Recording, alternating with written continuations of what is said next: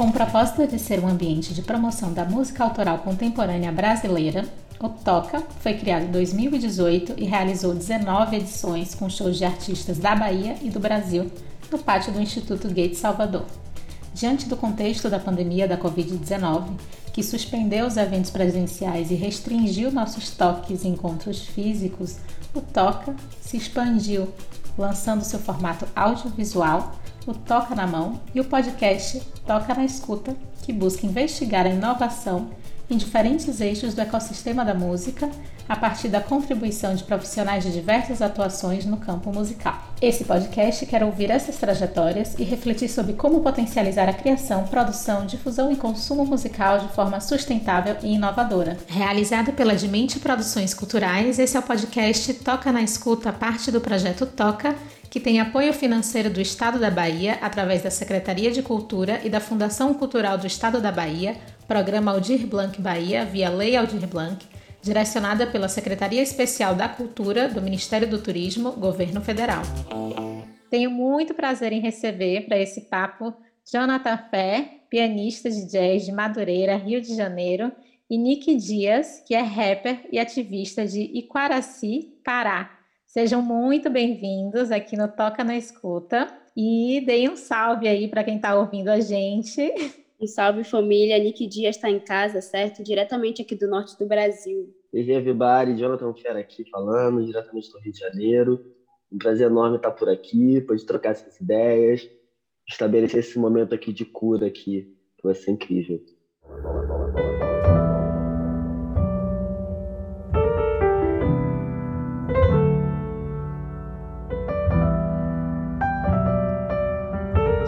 Em seu primeiro álbum, Trilogia do Amor, lançou juntamente com um filme afrofuturista intitulado A Jornada, inspirado no repertório do disco.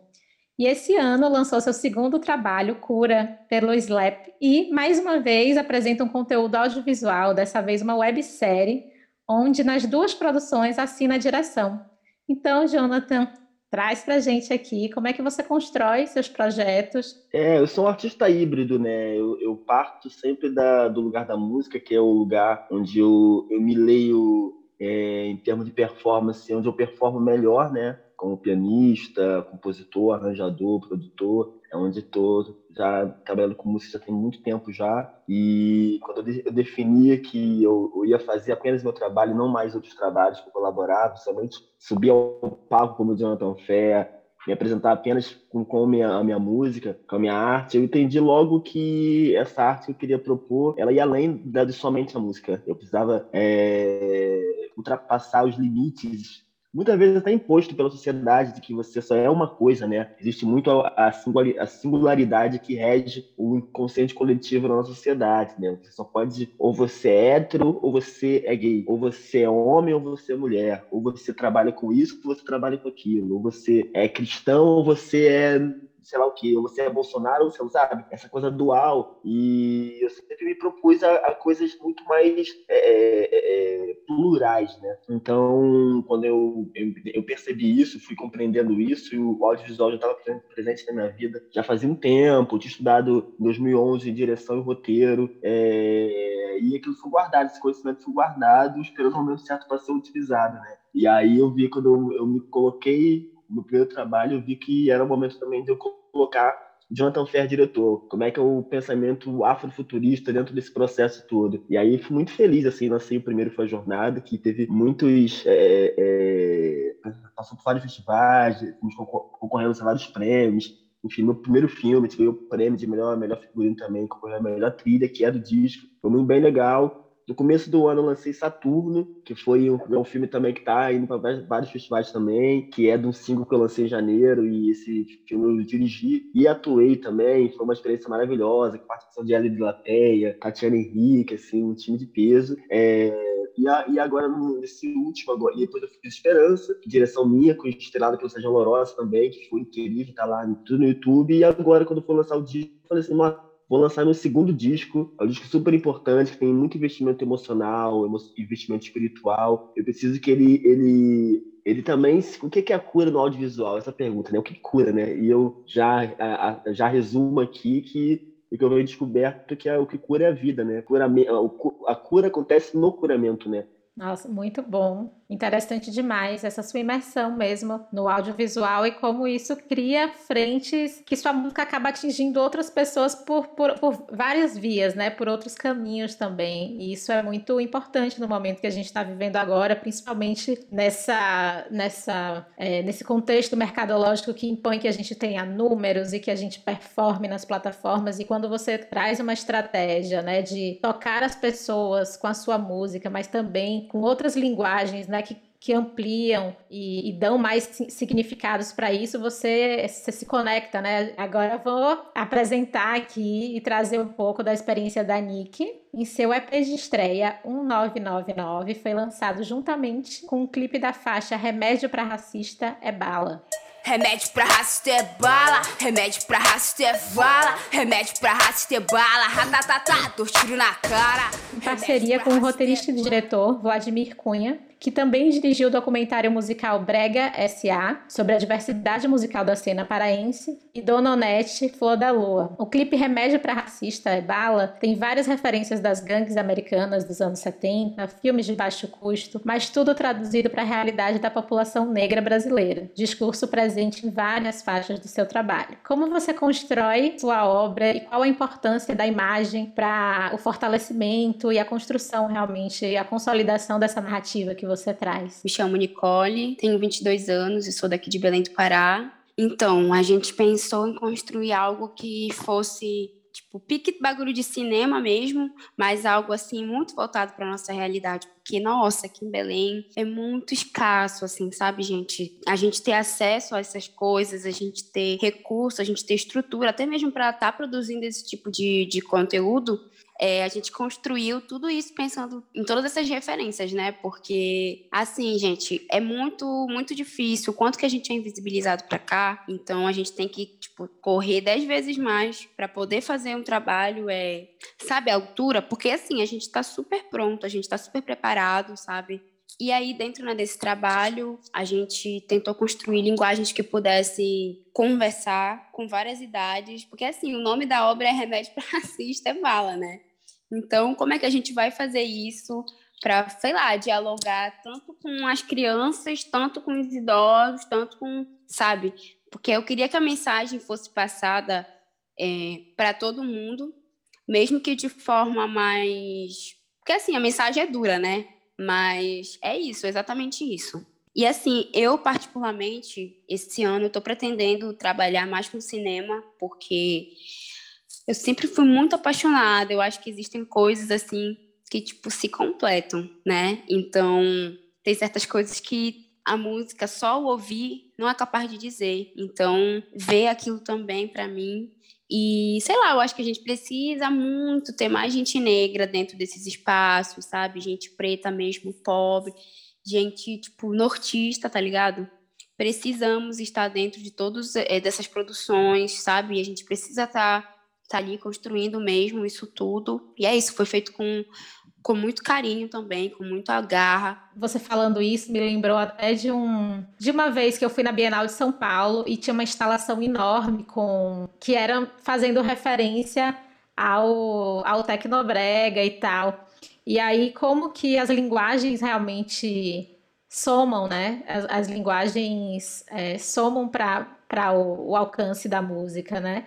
Então, até para trazer também, fomentar um pouco mais o diálogo, aí queria, queria entender também o que, em que, que vocês se inspiram também, né? Que outros artistas, que outros movimentos têm trazido inspiração para vocês é, nesse momento de criação, também de aproximação com o cinema ou com outras linguagens artísticas, se vocês também é, já tiveram esse diálogo com as artes visuais ou com a performance, o teatro, queria saber um pouco mais disso e como vocês acreditam que isso realmente impacta positivamente para o, o, trabalho de vocês. Aí deixo também para quem quiser falar primeiro, Jonathan, Nick, fiquem à vontade. Então, é, eu tenho eu tenho assim várias referências assim que vão, sei lá, desde o Racionais até a Carolina de Jesus, por exemplo, em questões de escrita, né? Porque a minha, a minha leitura, né, a minha escrita, o que eu ouço, vai desde, desde isso, né? Desde Racionais até as obras da Carolina de Jesus, Quarto de Despejo, assim, que, que foi fundamental assim para mim é, durante a minha construção é, de entendimento assim enquanto mulher negra, sabe? E, e assim, eu também já quis ser escritora, por exemplo, né? Eu comecei a fazer meus trabalhos escritos literários, na verdade, né? Eu comecei a escrever textos literários. Depois que eu fui começar a fazer rap. E, sei lá, eu tenho referências, é, por exemplo, do Abdias, do Abdias do Nascimento, né, que o livro dele, por exemplo, Quilombismo, nossa, essa obra impactou muito a minha vida. É, o meu EP também, tipo, me ajudou muito, porque gosto muito de ler. Deixa eu ver, artistas... É, Adrica Barbosa, por exemplo, Emicida, são artistas que eu me vejo muito sabe? Me identifico muito e, e também tenho referências assim dentro do meu trabalho. Deixa eu pensar mais. Artistas como diretores como Jordan Peele, é... poxa, fugiu a minha memória assim, né? Porque na hora a gente sempre acaba esquecendo dessas referências. Mas é por aí nesse caminho assim, tipo, de mais falar sobre uma luta direta, sabe? Tipo, minhas referências dentro da comunidade negra é mais voltado para isso, sabe? Para esse enfrentamento, para a gente, tipo, ter muita coragem, sabe? Tipo, para para defender o que a gente acredita e botar o dedo na ferida e falar sobre tudo isso. Bom, nas referências, a minha referência é muito clara, assim, é o Sanha. Ele, ele, ele é um, foi um, é, um, é tido como pai do afrofuturismo. É, um, os trabalhos dele já eram afrofuturistas antes de ter esse nome, afrofuturismo. Esse nome foi alcunhado em 94 por um jornalista americano. Do, do, do afrofuturismo, Sanhai estava ali na base desse, desse, dessa narrativa toda. E é muito interessante porque o Sanhai era um pianista de jazz. Tem o Sanhai Orquestra, que depois da morte dele, a orquestra permanece até hoje. O, o membro mais velho está com 94 anos, assim, assistiu o show em São Paulo em 2019, estivemos no mesmo line-up no Festival de São Paulo e foi incrível ver aquele monte de senhor no palco tocando duas horas sem parar, assim, numa energia, assim, absurda, assim, nunca vou esquecer. E o Sanha, além de ser um pianista de jazz, ele tinha toda essa ideia filosófica, estética sobre o afrofuturismo. A máxima dele é que é, the space is a place, né? o espaço é um lugar, como se os negros não fossem dessa terra, fossem seres alienígenas do, de Saturno e para lá que nós tivéssemos que voltar. Uma odisseia, né? uma metáfora com esse retorno ao lugar de onde nós sempre nunca deveríamos ter saído, que fala da África, mas também fala do, do, do, do retorno para nós mesmos, né? nossa confiança, desse lugar da realeza que nós temos, herdeiros de vários príncipes e princesas africanos e tal. Então ele me inspirou muito nesse lugar e além disso ele também dirigiu os filmes dele. Então tem toda uma, uma retórica assim que eu me identifico muito, além de ser fã da música e, e mais contemporâneo. É, Nick falou do, do Jordan Peele, que é um, realmente um, um diretor novo agora, desses filmes temáticos de terror, preta, que eu gosto muito. Spike Lee é meu herói, assim, eu amo os filmes do Spike Lee. Assim, é um cara que eu tenho muito vontade de conhecer, trocar ideia, falar sobre também. E também que me inspira muito nesse lugar dos primeiros filmes dele, o Better Blues, é, é, do The Right Thing. Tem, são os filmes que ele tá na, ele, ele não somente dirige, como ele atua também. Isso tem me inspirado para esse lugar de estar dirigindo e atuando, que é um, uma tarefa dificílima, né? E eu fiz teatro um tempo atrás também, então isso me ajudou muito também a, estar tá mais presente no palco enquanto artista. Já fiz duas peças de teatro também que, que me trouxe esse lugar, essa performance mesmo, performance como ator, né? De encarnar um personagem e trazer isso para para a cena, então isso me trouxe muitos, muitas vivências interessantes, não somente nisso, mas no palco, né, como música também.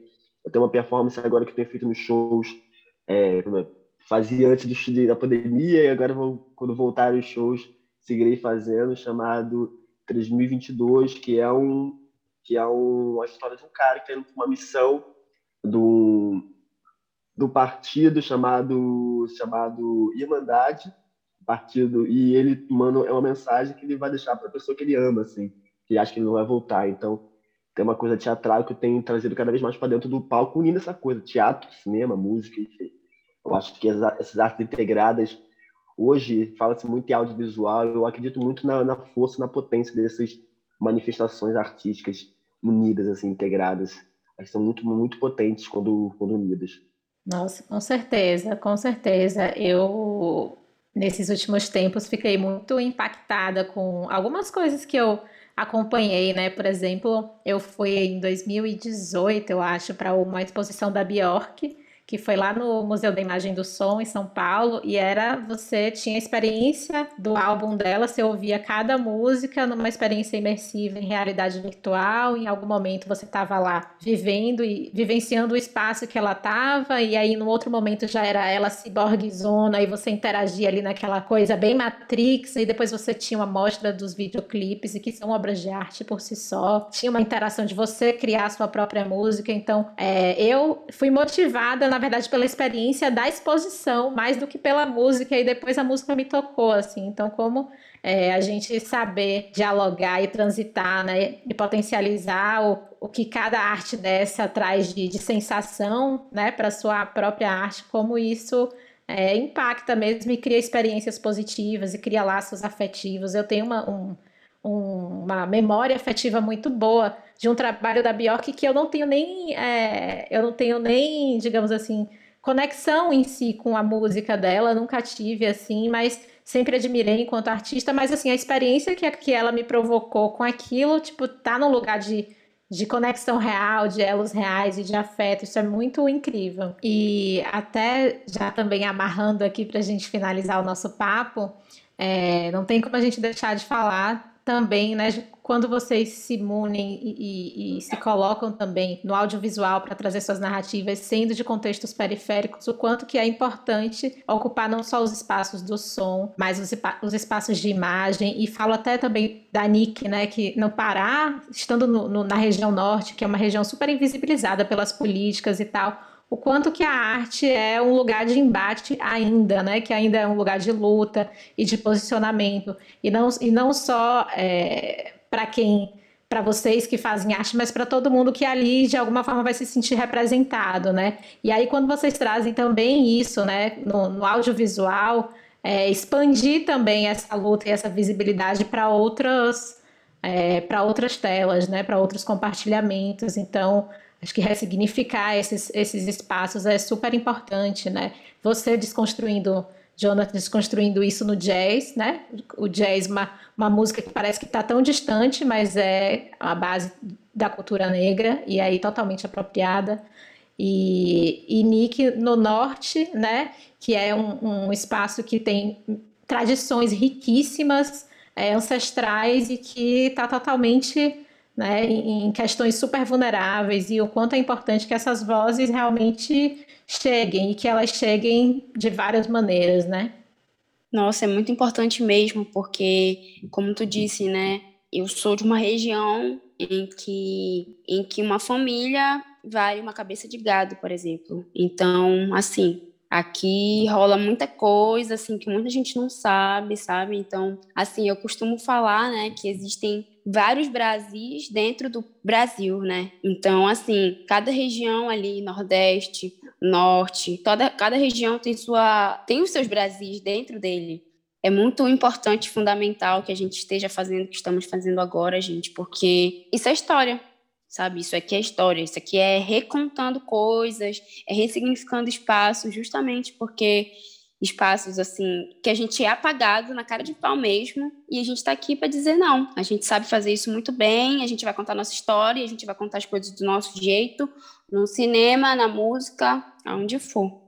É, acredito que a gente está concordo com a Nick total, assim, a gente está vivendo um momento de onde a gente pode contar a nossa própria história, né? Eu, eu vejo isso depois, principalmente depois das políticas públicas das cotas, acesso às universidades que foi é, ampliado e, possibilitou que nós pudéssemos começar a formar é, as nossas, nossas opiniões dentro da academia, entender nossas potências, e isso obviamente se reflete, você não precisa necessariamente estar na academia, mas termos pensadores novos, é, é, é claro que temos os, os, antigos pensadores, como o Abdias, que foi citado pela Nick, e tantos outros, né, Gonzalez e tudo mais, mas temos novas produções de conteúdo e com, com essa percepção agora, pensando já em pessoas pretas, né, de que a gente pode construir nossa história, sempre foi contada por outros, né, e a gente poder contar nossa história com a nossa perspectiva, com a nossa vivência. Então, eu conto a partir da minha experiência urbana, ter morado na favela durante muito tempo, minha experiência de subúrbio, é, ali no, no Rio de Janeiro e tal, periférico também, no espaço periférico, e ali que vai contar do Pará, que é uma outra coisa, outro lugar, né? E assim, eu acho que todas essas, essas narrativas, elas são construídas, que estão sendo construídas, são super importantes, são super... Eu gosto muito de usar essa palavra empoderamento, empoderadora, porque tá tão cá no clichê, mas é realmente elas dão poder mesmo. Coloca, é, é, é ver, ver esse, esses lugares, poder se reconhecer, o poder criar uma referência de, pô, isso aqui é possível, é possível ser diretor, é possível ser pianista, ou mesmo na narrativa, na construção, nossa, essa possibilidade de, de, de afeto que está sendo mostrada nesse, nesse filme, isso, isso, é possível, sabe? Eu acho que o poder imagético da, da, do audiovisual, ele é, ele é gigante, né? E acho que é, é, é time, o momento agora é de construir novas narrativas mesmo e, e aproveitar que somos, estamos agora com com possibilidades. Fazer cinema não é, não é, não é fácil, é difícil por conta de, de precisa de equipe e tudo mais, mas está dando nossos dribles e fazendo, e isso acho que é, é inspirador mesmo, e que tenham mais Jonathan Fess, que tenham mais Nicks, que tenham muito mais pessoas produzindo, construindo, porque é isso que nós precisamos, e, e para inspirar, inclusive, as próximas gerações que estão chegando aí, que vão chegar com mais força ainda do que a gente. Gente, foi incrível conhecer mais de vocês. Fiquei muito feliz de verdade com a troca. Muito importante para o Toca é, conectar artistas, né? Que de, de tantos espaços diferentes, com, com histórias diferentes, mas que todas narram né, para um, um propósito que é demarcar né, uma geração, que é demarcar uma história, que é registrar uma geração aí que está pensando, que está enfrentando muitas coisas né, da, da, nossa sociedade. Então, muito importante esse momento que a gente está vivendo e, e, essa possibilidade de trocas e conexões que a pandemia, de alguma forma, nos trouxe, né, essa possibilidade de atravessar as fronteiras assim é, e trocar as experiências mais de perto. Então, que a gente se aproxime cada vez mais e agradeço muito, em nome do festival, é, a disponibilidade de vocês para essa troca aqui. E é isso, gente. Deixa aqui todo o meu carinho e até uma próxima. Bom demais esse papo. Nessa edição, o Toca na Escuta tem curadoria e produção de Raina Biriba e Ismael Fagundes, mediação e apresentação de Raina Biriba, edição, mixagem e masterização de Neila Cadi, realizado pela Dimente Produções Culturais e tem o apoio financeiro do Estado da Bahia, através da Secretaria de Cultura e da Fundação Cultural do Estado da Bahia, Programa Aldir Blanc Bahia, via Lei Aldir Blanc, direcionada pela Secretaria Especial da Cultura do Ministério do Turismo, Governo Federal.